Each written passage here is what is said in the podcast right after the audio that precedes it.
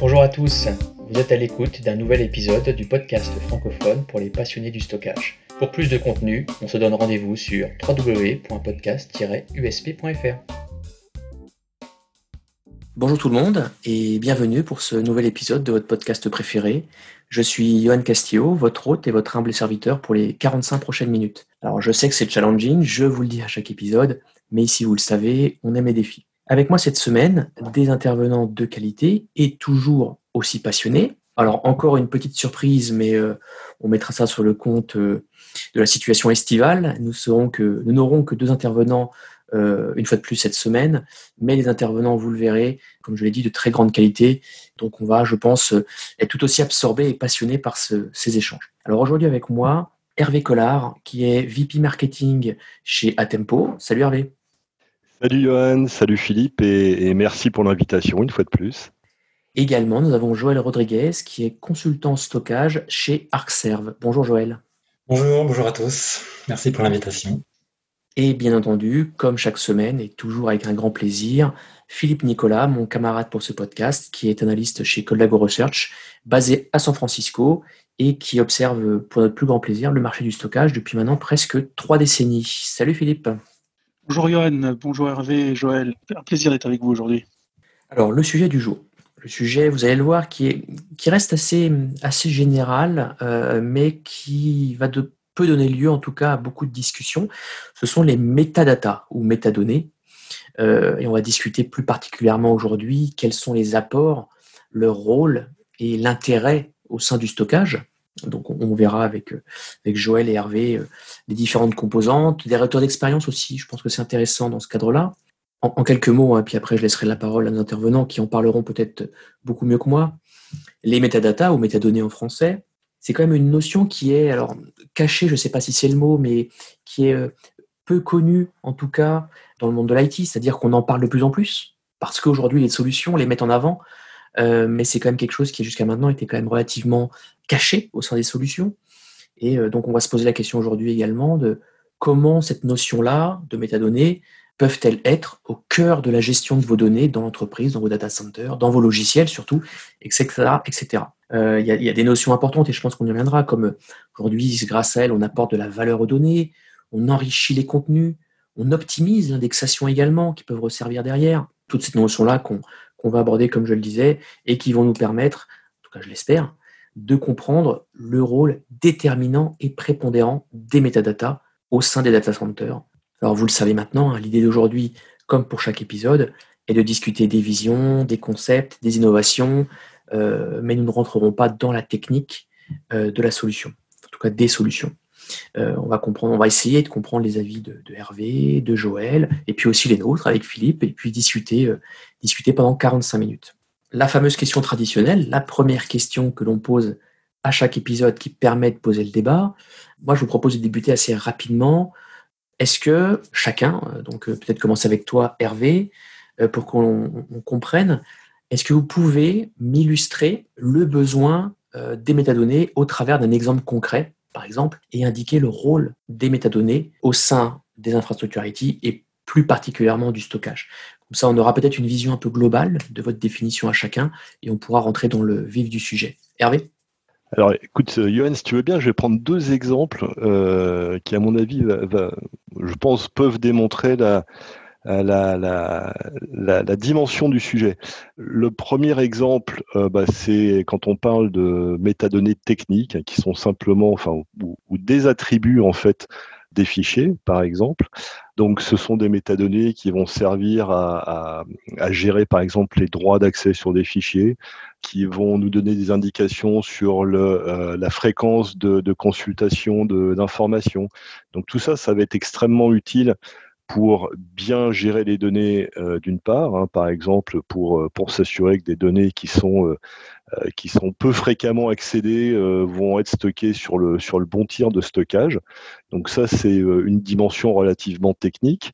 Et puis un, autre cas qui est plus je dirais, pour prendre un exemple concret, par exemple dans le monde du, euh, de l'archivage du, du, du, patrimoine vidéo euh, et, numérique du, Canada, on, on, a un client qui, qui numérise en fait l'ensemble du patrimoine de vidéos, de films de, du Canada et qui, ce faisant, en fait, va stocker sous forme de métadonnées toutes les conditions dans lesquelles euh, la numérisation a eu lieu. C'est-à-dire que le résultat de la numérisation d'un, vieux film, ça va être un fichier qui est le, film lui-même, mais plein de métadonnées qui vont permettre de stocker dans quelles conditions, avec quel réglage euh, la, numérisation a été effectuée. Donc ça permet euh, de conserver un historique et puis éventuellement d'avoir des actions correctives hein, si on détecte, enfin ou s'il détecte qu'un qu'une des machines qui permet de numériser un, vieux film euh, a des soucis de, performance ou de réglage, ils vont pouvoir retrouver tous les films qui ont été numérisés sur telle machine avec tel réglage et éventuellement refaire la numérisation pour s'assurer que, euh, bah, en fait, ils, vont conserver un, film dans les bonnes conditions et sous le meilleur format possible. Donc un, écart assez grand euh, entre de la pure gestion de stockage et puis euh, de la gestion du, contenu de ce stockage pour qu'il soit proprement réutilisé euh, ensuite. Merci Hervé. Joël, est-ce que tu veux rajouter quelques mots à, cette petite introduction? Oui, bah je vais pouvoir citer euh, mon exemple qui est celui bah, de l'éditeur de, sauvegarde. Parce qu'à partir du moment où on parle de sauvegarde, eh ben, on va devoir gérer du stockage. On va devoir gérer de la donnée. Et, c'est vrai dans le cas de la sauvegarde, bah, le fait, euh, à l'origine, on va parler de stockage sur bande. Et selon les supports, euh, là on a évoqué d'autres exemples, bah, le support qui me vient à l'esprit, c'est la bande. Et euh, devoir écrire de la donnée sur bande, c'est à un moment donné devoir associer à la donnée brute bah, des métadonnées, des descripteurs, parce que tout simplement, à un moment donné, il va falloir être capable de relire l'information, la rechercher. et puis quand on parle de bande, bon, souvent on associe ça à du catalogage. Donc euh, les gens qui font la sauvegarde sont habitués à ça.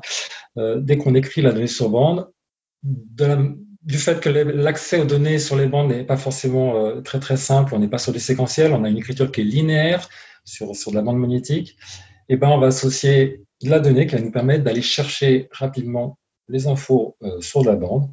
Et là, voilà, on a un cas vraiment typique de, de, description de ce qui est écrit sur de la bande pour pouvoir aller rechercher au mieux la donnée.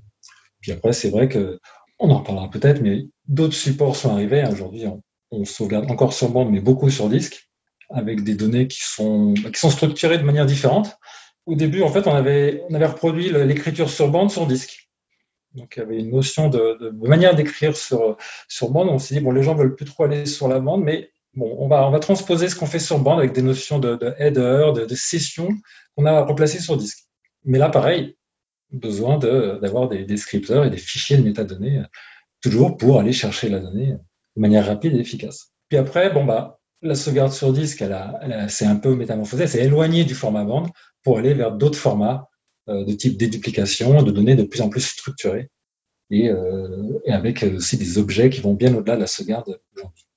Du coup, bah, des changements au niveau des structures même des, des métadonnées où on, veut aller bien sûr plus vite en recherche, plus vite en récupération de la donnée et un certain nombre d'informations qui font que finalement ces métadonnées, euh, bah, en tant que développeur, on doit euh, inventer des, structures de métadonnées nouvelles par rapport aux utilisations qu'on fait euh, dans notre métier qui, qui reste celui de la sauvegarde.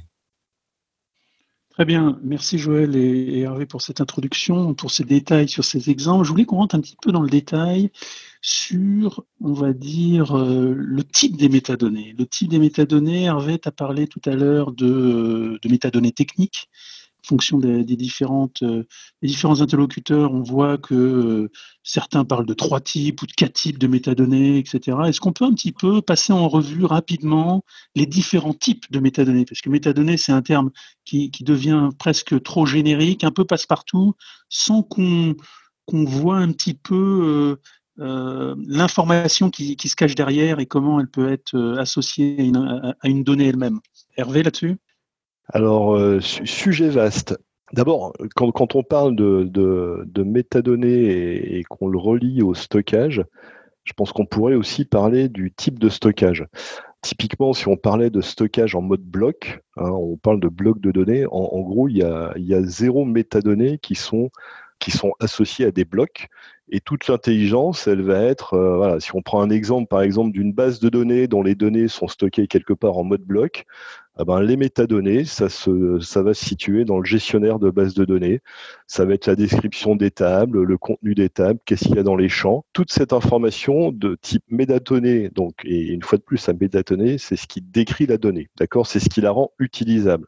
Euh, J'allais dire que sans métadata, le stockage ne sert strictement à rien cas du, stockage bloc, utilisé dans le cadre d'une base de données, toutes les métadonnées sont dans la base de données. D'accord? Donc rien au niveau stockage. Après, on peut descendre au niveau, enfin descendre. On peut aller plutôt euh, vers un stockage euh, mode classique sous forme de, de fichiers, où là, effectivement, on commence à avoir des métadonnées techniques qui sont associées aux fichiers.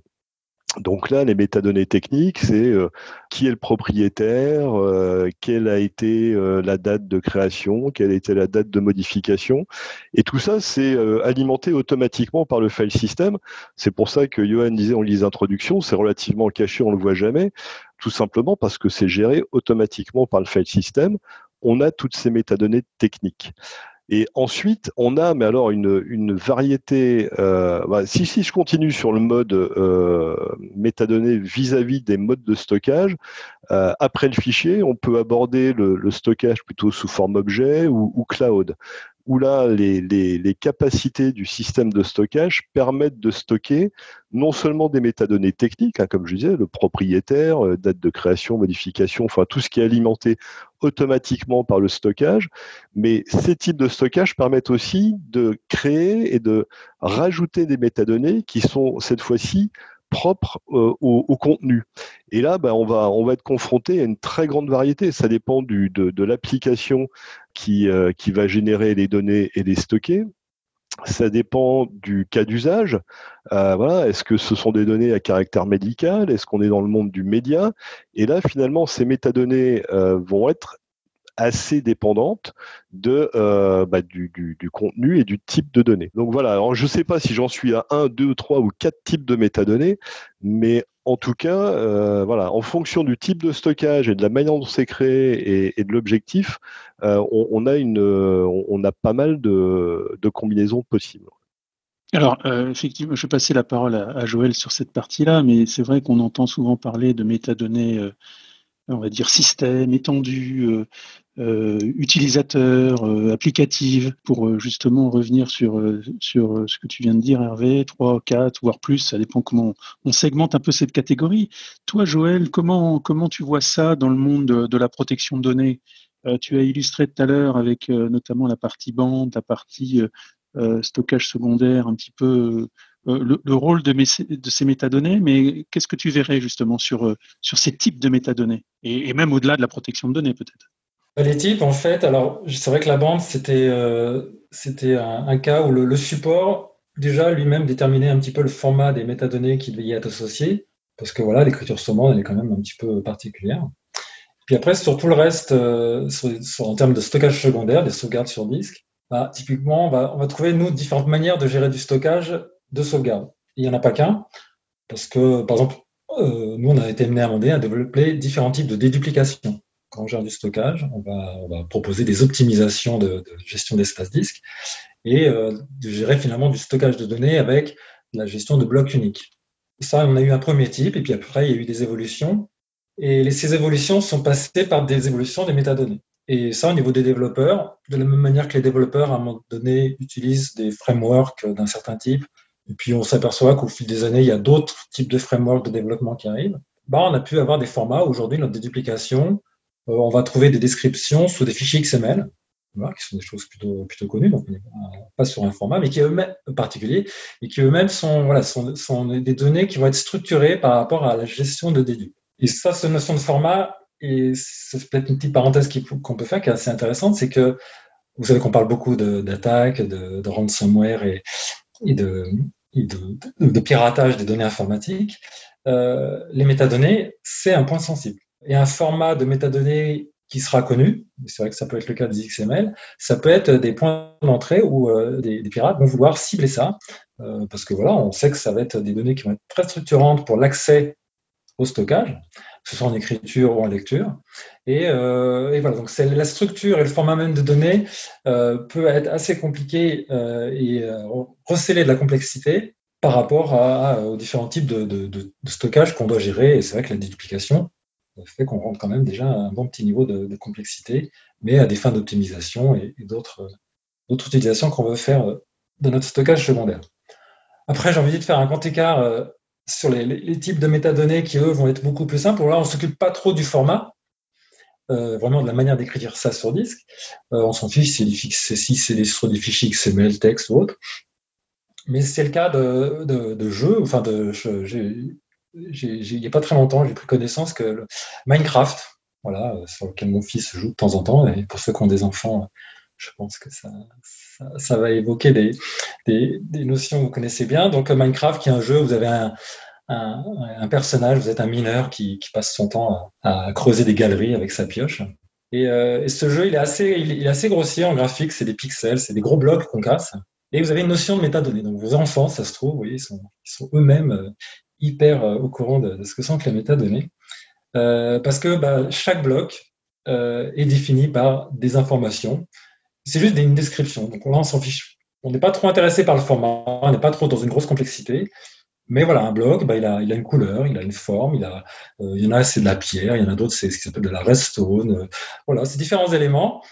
Et euh, bah, les gens qui jouent à ce jeu-là, s'ils veulent aller plus loin, ils peuvent aller éditer ces données et faire en sorte que dans leur évolution du jeu, ils vont pouvoir euh, trafiquer un peu, si j'ose dire, l'aspect euh, et la, visualisation de leur bloc et de l'environnement de jeu en allant toucher à, ces fameuses métadonnées et, voilà, qui sont présentées vraiment de manière complètement ouverte dans ce jeu euh, Minecraft.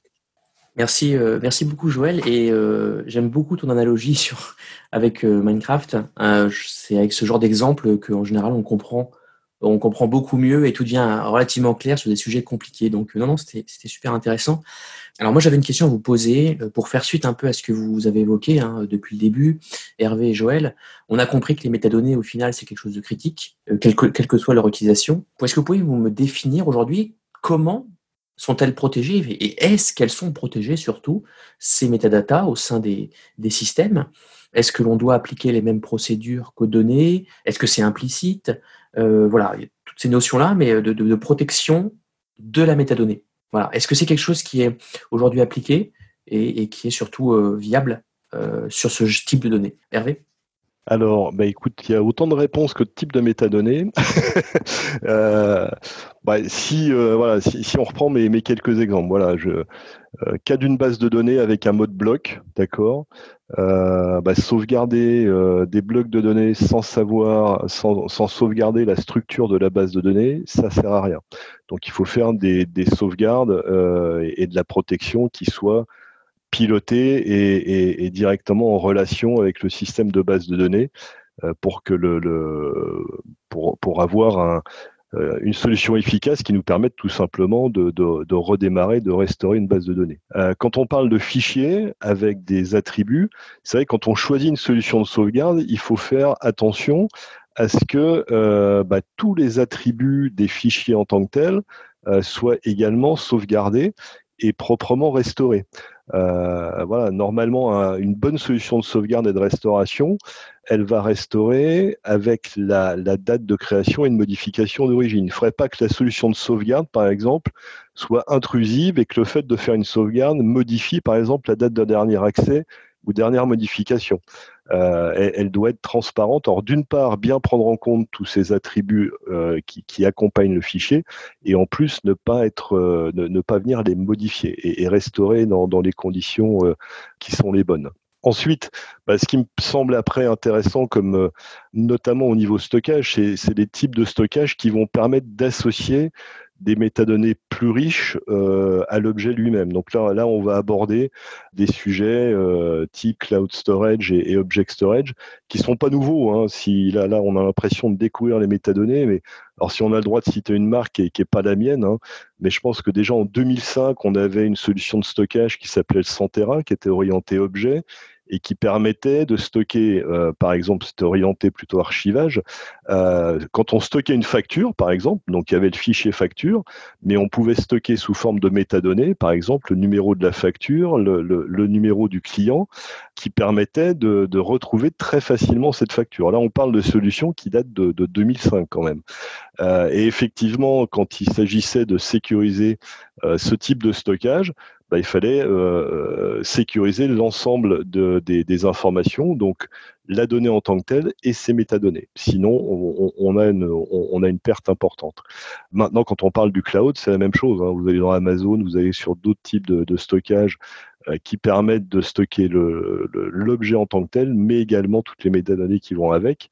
Bon, là, on rentre dans, une autre catégorie. Il faut effectivement, comme je le disais, hein, une donnée sans ces métadonnées, euh, il y, a, y, a, de fortes chances qu'elle ne serve à rien et qu'elle soit inexploitable. Donc, ça doit être absolument euh, pris en compte dans les, dans les solutions de protection de données au sens général.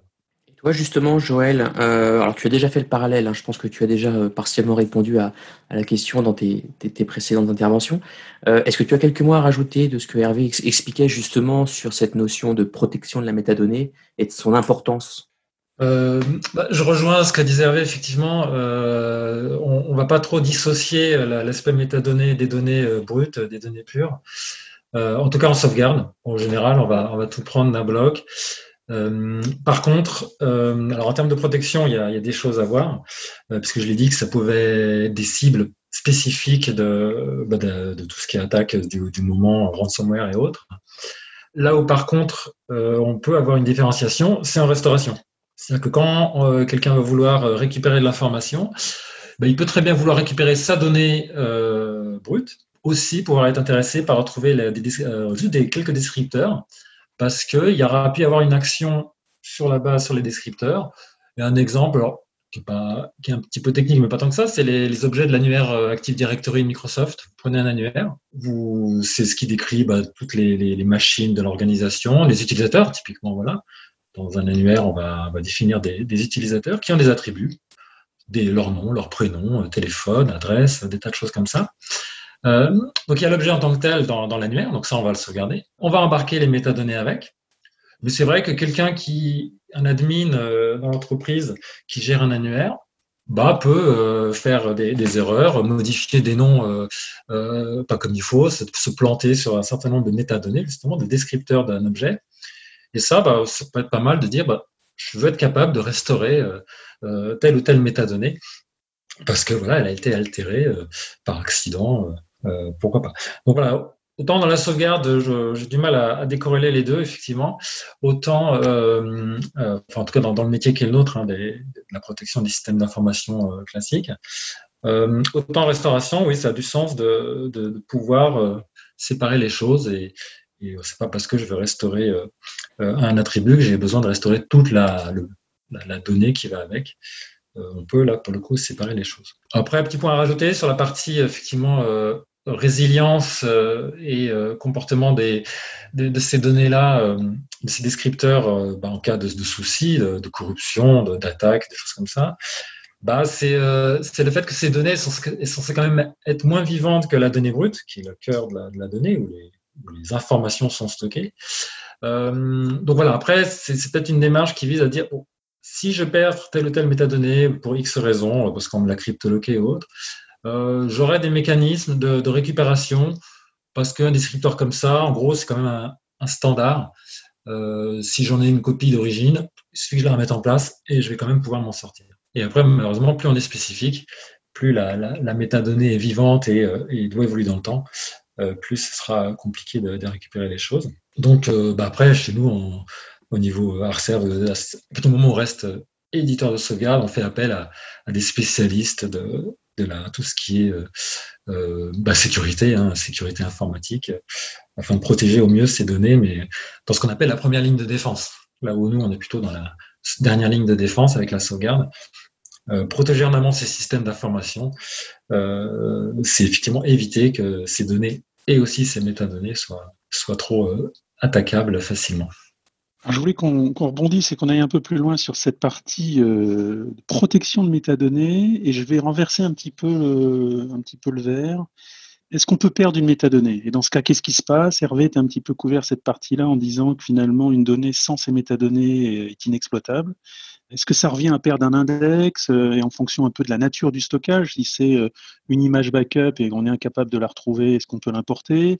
Si finalement on perd une, donnée, une métadonnée sur un système de fichiers, qu'est-ce que ça veut dire? Est-ce que le fichier justement est, plus du tout euh, accessible en fonction des, univers Qu'est-ce qui se passe? Hervé, là-dessus, tu peux peut-être aller un peu plus loin de, ton commentaire tout à l'heure hein, sur cette partie perte et comment on peut s'en sortir? Alors comment on peut s'en sortir? Bah, Avec un bon outil de, protection de données. Euh, au-delà de, au-delà de la plaisanterie, euh, il y, a, des... Bon, une fois de plus, hein, je pense que tout le monde l'a compris, les, les, les, métadonnées prennent des, des, formes extrêmement variées et sont attachées ou pas aux données en fonction de, du, sujet dont on parle.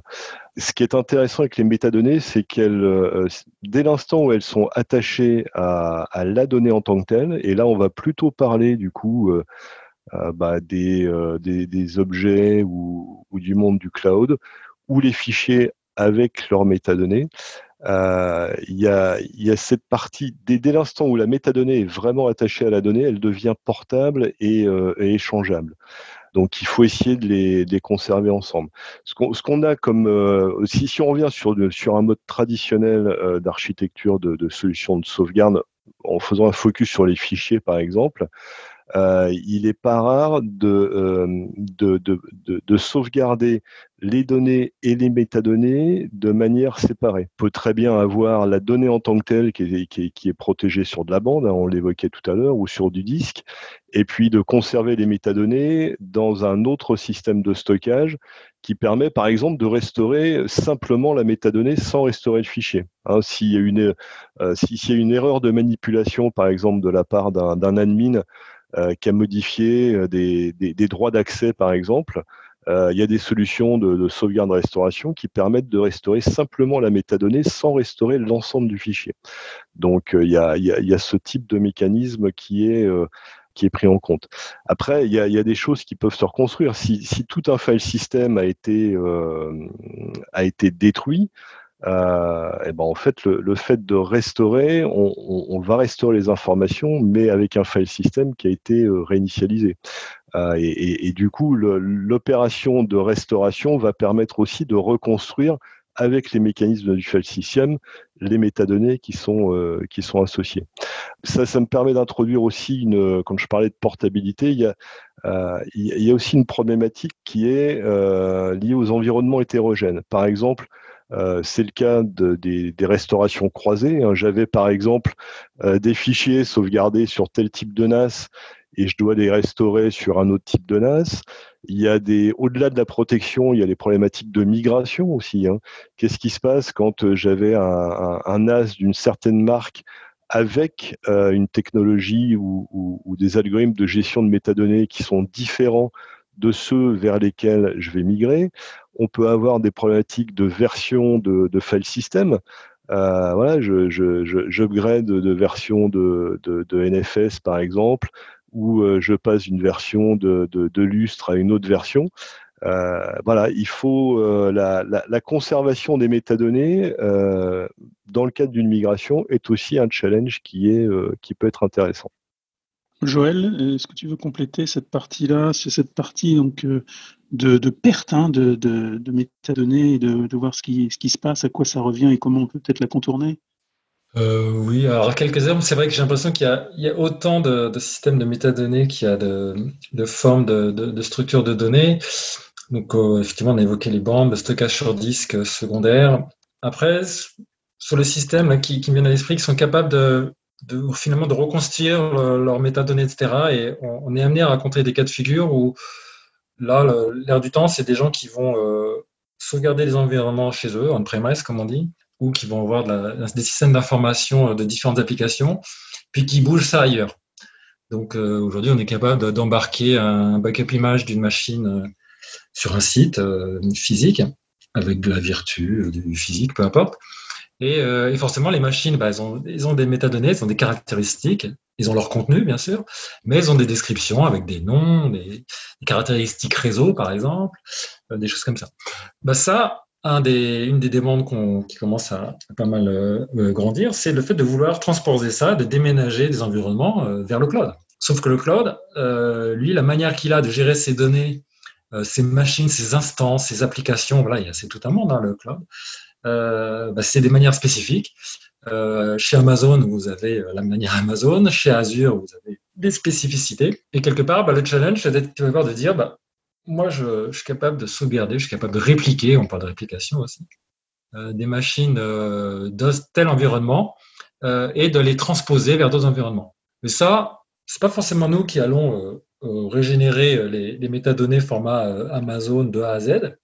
Mais voilà, on va, on va en faire une bonne partie on va, rendre le stockage compatible vers un cloud cible, alors qu'à la source, c'est absolument rien à voir. Euh, et puis après, bah, évidemment, les, systèmes, les infrastructures cloud, eux, ils vont faire aussi ce qu'il faut pour, euh, pour euh, générer de la métadonnée à leur manière, avec leur format. Et voilà, on va avoir des souplesses comme ça de, déplacement d'environnement. Et euh, voilà, même s'il y a des challenges, parce que bah, voilà, tout le monde reste assez propriétaire, euh, j'imagine que des infrastructures Amazon n'ont pas envie de se faire déménager euh, vers euh, l'Azure et la concurrence. L'on-premise, voilà, quand on a investi sur, sur des infrastructures locales de tels éditeurs de Virtu ou, ou d'hyperconvergence, bon, bah voilà, un déménagement, c'est des, des, des, données qui partent ailleurs et des infrastructures qui vont être arrêtées on-premise. Mais voilà, il y a des passerelles qui, sont mises en œuvre. Et derrière ces métadonnées, voilà, on va, on va être capable de supporter des choses pour dire je suis capable de comprendre un type de métadonnées sur un site et de transposer ça sur un environnement différent, qui peut être cloud ou pas cloud d'ailleurs. Euh, et après, voilà, on va avoir des infrastructures, des systèmes qui quand même sont relativement ouverts et ont cette capacité à, à être compatibles et à en tout cas absorber euh, des environnements différents pour les rendre bien sûr compatibles chez eux, puisque après, bien sûr, il y a toujours un aspect euh, business derrière. Et donc, il ne faut pas non plus être trop fermé, être trop propriétaire pour pouvoir laisser rentrer euh, les clients chez soi. Merci euh, Joël. Alors justement, vous avez commencé à évoquer tous les deux les notions de cloud. J'avais une question à vous poser. Alors on ne va pas parler cloud, purement cloud, mais peut-être des notions plus de SaaS. Parce qu'on voit beaucoup de solutions dans le monde du stockage, dans le monde du backup notamment, et puis d'autres, euh, qui s'appuie maintenant euh, depuis quelques années sur ces fameuses métadonnées qu'ils récupèrent en local chez les, chez les clients dans les data centers et euh, qui vont être envoyées vers des, portails SaaS, donc propriétaires à chacune des solutions, et sur lesquels les utilisateurs vont pouvoir s'appuyer et puis avoir un certain nombre d'informations de monitoring, de reporting, de capacity planning, etc. etc. Et donc du coup, moi j'ai une question, c'est, OK, de ce fait, est-ce que les métadatas, finalement, est-ce qu'elles sont-elles l'une des composantes principales pour les innovations du stockage dans les mois et les années à venir? Voilà, par rapport à ce que je viens d'expliquer. Alors peut-être que vous voyez de quoi je parle, peut-être qu'aujourd'hui vos sociétés respectives le font également. C'est une vraie question. Les métadonnées, c'est pas nouveau, comme disait Hervé, mais aujourd'hui, on les utilise de plus en plus pour notamment ce genre de portails SaaS qui sont une vraie valeur ajoutée, on le voit, hein, euh, pour chacune des solutions. Euh, votre avis là-dessus, Hervé? Là, là, je pense que c'est aussi le moment de, redistinguer les, types de métadonnées. Toutes celles qui sont euh, métadonnées techniques, donc liées, euh, on va dire, à la taille du stockage, liées à l'activité sur le stockage, donc euh, lecture, écriture, depuis combien de temps on n'a pas accédé à, telle information, nombre d'objets, donc ça, ça peut être des métadonnées au niveau d'un répertoire. Voilà, j'ai combien d'objets dans tel répertoire, j'ai combien d'objets dans tel dans tel euh, volume.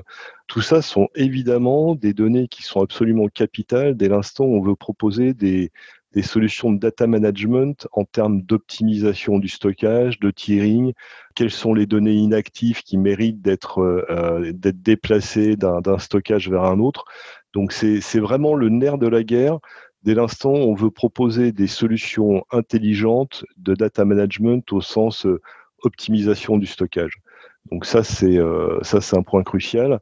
Et accessoirement, ce sont des données sur lesquelles il n'y a pas un niveau de, de confidentialité euh, phénoménal hein, qui, qui, font que dans un mode SaaS, bon, ça, ça dérange peut-être pas trop les entreprises de, de, de, remonter des informations de comptage, de taille, de, de, ce type de statistiques. Après, il y a toutes les métadonnées où on parle plus de sémantique, hein, qui représentent de la valeur et qui permettent de rajouter euh, vraiment de tirer de la valeur des informations. Où là, cette fois-ci, euh, il s'agit de, pouvoir accéder le contenu pour pouvoir. Alors, j'allais dire qu'il va encore distinguer deux types de métadonnées. Il y a celles qu'on a pris, euh, ou que les applications, ou que les utilisateurs ont pris soin de rajouter au moment où on crée les informations. Euh, d'accord Par exemple, je vais aller archiver une, facture, eh bien, je vais rajouter une métadonnée qui, euh, qui est peut-être le numéro de facture, comme je le disais, et, le nom de la société ou du client que j'ai facturé. Ça, c'est une chose. Mais aujourd'hui, quand on regarde la, la, masse de données non structurées, donc ça peut venir de l'IoT, ça peut venir de, de toutes sortes d'activités, eh ben, on, se rend compte que les métadonnées, elles sont pas créées en même temps euh, que les données sont créées en tant que telles. Et là, euh, il y, a, tout le, tout le potentiel offert par des outils, alors euh, si on remonte un petit peu dans le temps, des outils d'indexation. Hein, j'ai plein de documents Word, euh, je ne sais pas trop ce qu'il y a dedans. Bah, à ce moment-là, je vais mettre en œuvre un outil d'indexation de, de, de, contenu. Euh, donc ça, c'est les, les, les, anciennes méthodes. Il y a toutes les solutions euh, qui permettent, avec de l'intelligence artificielle, de tirer des tendances, de ressortir de l'information sur la base euh, du contenu, d'accord? Donc ça, c'est pas de la métadonnée qu'on avait prévu au départ, mais c'est bien de, la valeur ajoutée que je rajoute sur ces informations. Et donc là, même chose. Plus il y a de métadonnées, je dirais, plus ces moteurs d'indexation d'IA vont être euh, performants, mais il y a la capacité à rajouter de la valeur même si on a de la donnée un petit peu brute au départ. Et donc des offres SaaS qui sont au-delà du data management, simplement optimisation du stockage, mais qui vont aussi proposer, bah, pour être concret, par exemple, euh, depuis le, RGPD, il est important de pouvoir détecter des données personnelles dans, tout dans, l'ensemble des informations gérées par l'entreprise. Eh ben voilà, on peut parfaitement imaginer, il y a des solutions qui existent en mode SaaS qui permettent d'aller explorer euh, tout un ensemble de données euh, qu'on n'avait pas forcément taguées. Hein. On aurait pu rajouter, euh, si on avait bien bossé, on aurait dit tiens, c'est un document facture, attention, données sensibles qui doit être couverte par le RGPD. Si on n'a pas fait le boulot, eh bien, on a une deuxième chance avec des solutions qui peuvent analyser le contenu des données et aller taguer ou rajouter de la donnée a posteriori en ayant détecté effectivement qu'il y a un nom, qu'il y a une adresse, qu'il y a, peut-être un numéro de compte dans un document, euh, et, que du coup, ce document, attention, mérite d'être taillé, identifié par une métadonnée comme un document sensible et méritant euh, d'être traité de manière particulière dans le cadre du RGPD. Alors j'en profite, euh, puisque Hervé, tu l'as un petit peu abordé là, pour vous rappeler ou pour vous annoncer que courant, courant du mois d'août, on va avoir un, un, épisode dédié justement à, cette conformité, à ce besoin de, de se conformer euh, au RGPD ou à la RGPD. Euh, donc, euh, ça sera l'occasion de réaborder et peut-être de détailler un petit peu les, les enjeux, les impacts et, les effets de cette, de cette nouvelle norme. Je voulais qu'on revienne à, un cas que tous les deux vous avez abordé, qui est assez fréquent, c'est le changement de produit, hein, le remplacement d'un NAS par un autre, d'un outil de backup par un autre, etc. Hervé, tu parlais de, de tout à l'heure. Euh, comment on fait justement les utilisateurs qui, l'ont remplacé hein? Il y a une durée de vie sur les produits les données ont une durée de vie qui dépasse la vie des produits. Donc quel est l'impact sur les métadonnées? Et ça touche notamment, je pense, la partie euh, de leur format et de leur euh, éventuelle standardisation, au travers peut-être d'un standard officiel ou simplement euh, d'un format adopté par tous, hein, standard de fait, etc. On parlait des systèmes de fichiers et autres. Euh, mais sur les outils de protection, euh, le, catalogue est, souvent, propriétaire. Joël, là-dessus, quel est ton avis? Bah, En effet, sur la partie, alors malheureusement, sur la partie logiciel de sauvegarde, c'est pas vraiment comme un peu ce que je disais tout à l'heure, où on pouvait quand même trouver des moyens de déplacer, de passer d'un environnement Vers un environnement cloud B mine de rien, euh, Amazon ou Azure, ça commence à être un petit peu des standards euh, maîtrisés.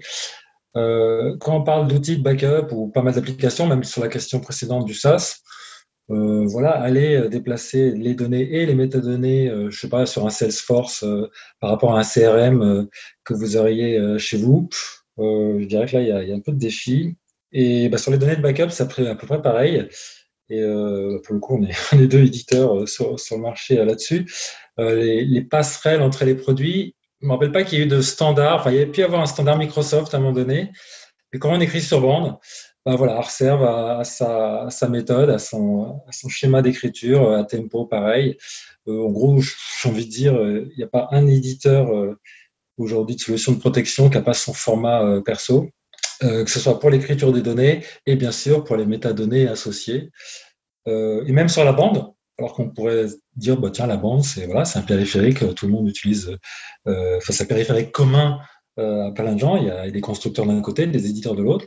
Bah non, chacun écrit sur la bande à sa manière, génère des catalogues à sa manière, et, euh, et voilà, Arserve à son catalogue, à Tempo à le sien.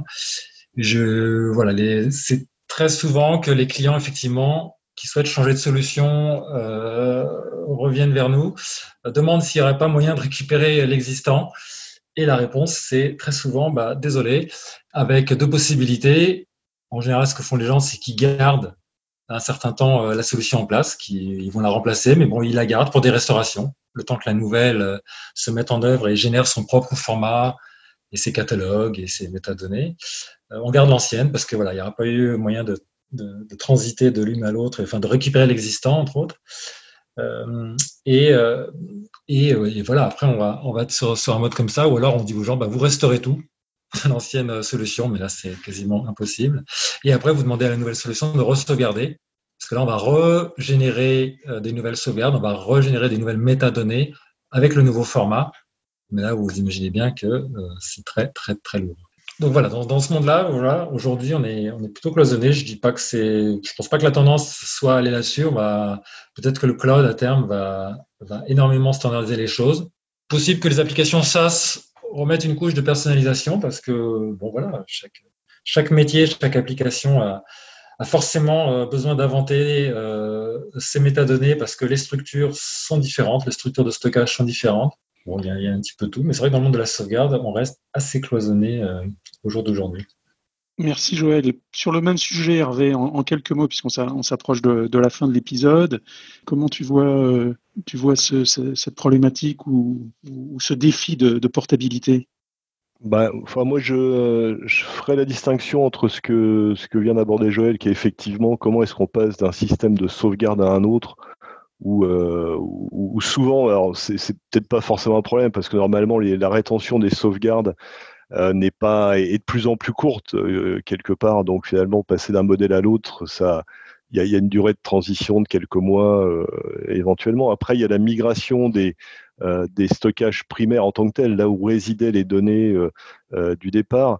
Donc on, citait le Santera, par exemple, hein, qui est une, solution ancienne, qui, avait ses propres méthodes d'accès à l'époque. Donc c'est vrai que ça peut représenter un petit challenge de, migrer le contenu de ce type de stockage relativement ancien en préservant toutes ces qualités. C'est-à-dire qu'il euh, on, garantissait dans ce type de stockage euh, l'intégrité des données, euh, des, des, attributs de type rétention de la donnée. Voilà, combien de temps est-ce que je dois garder cet objet Et que ça, c'est pas forcément des choses qu'on peut récupérer facilement sur des stockages de euh, de, cette classe-là. Maintenant, euh, on va quand même au niveau aussi bien des stockages primaires que secondaires vers des euh, vers plus de standards. Hein. Si on regarde S3 et, la manière de stocker des, métadonnées, c'est plus ouvert. il y a aussi de nouveaux usages côté stockage secondaire. Il, y a, des nouvelles classes de solutions qui permettent d'avoir par exemple des résultats de backup, mais qui soient dans un format ouvert, qui du coup non seulement rendre euh, rendre, plus facilement peut-être euh, des, des, possibilités de migration, mais qui aussi autorise de, de nouveaux usages. C'est-à-dire que non seulement j'ai réalisé des backups à des fins de sécurité, mais euh, par ailleurs, je peux utiliser le résultat de ce backup pour justement des usages de type euh, intelligence artificielle ou, euh, ou analyse parce que le, résultat de mon backup est, dans un format ouvert. Donc je pense qu'on va quand même vers euh, un peu plus d'ouverture, de, standardisation qui, autorise finalement les clients à, mettre en œuvre de nouveaux usages qui peuvent être euh, intéressants. Merci Hervé, merci Joël pour l'intervention de qualité. On arrive vraiment sur la fin. Je vous l'avais dit, hein, le, temps file vraiment très très vite. C'est déjà terminé, mais on se doit de respecter le format du podcast, hein, ces fameux 45 minutes. Comme Philippe l'a évoqué, hein, bien sûr, pendant l'épisode, nous aurons sûrement l'occasion, en tout cas, de discuter à nouveau du sujet des métadonnées, notamment associé lors de l'épisode du, du, RGPD. De mon côté, moi, je vous invite à rejoindre la communauté, le groupe LinkedIn et euh, le site web du podcast, et à poursuivre la discussion avec nos experts et nos passionnés. Pour ma part, je n'ai plus qu'à vous souhaiter à toutes et à tous une très bonne continuation. Prenez soin de vous, de votre famille et bien entendu de votre business. Salut les amis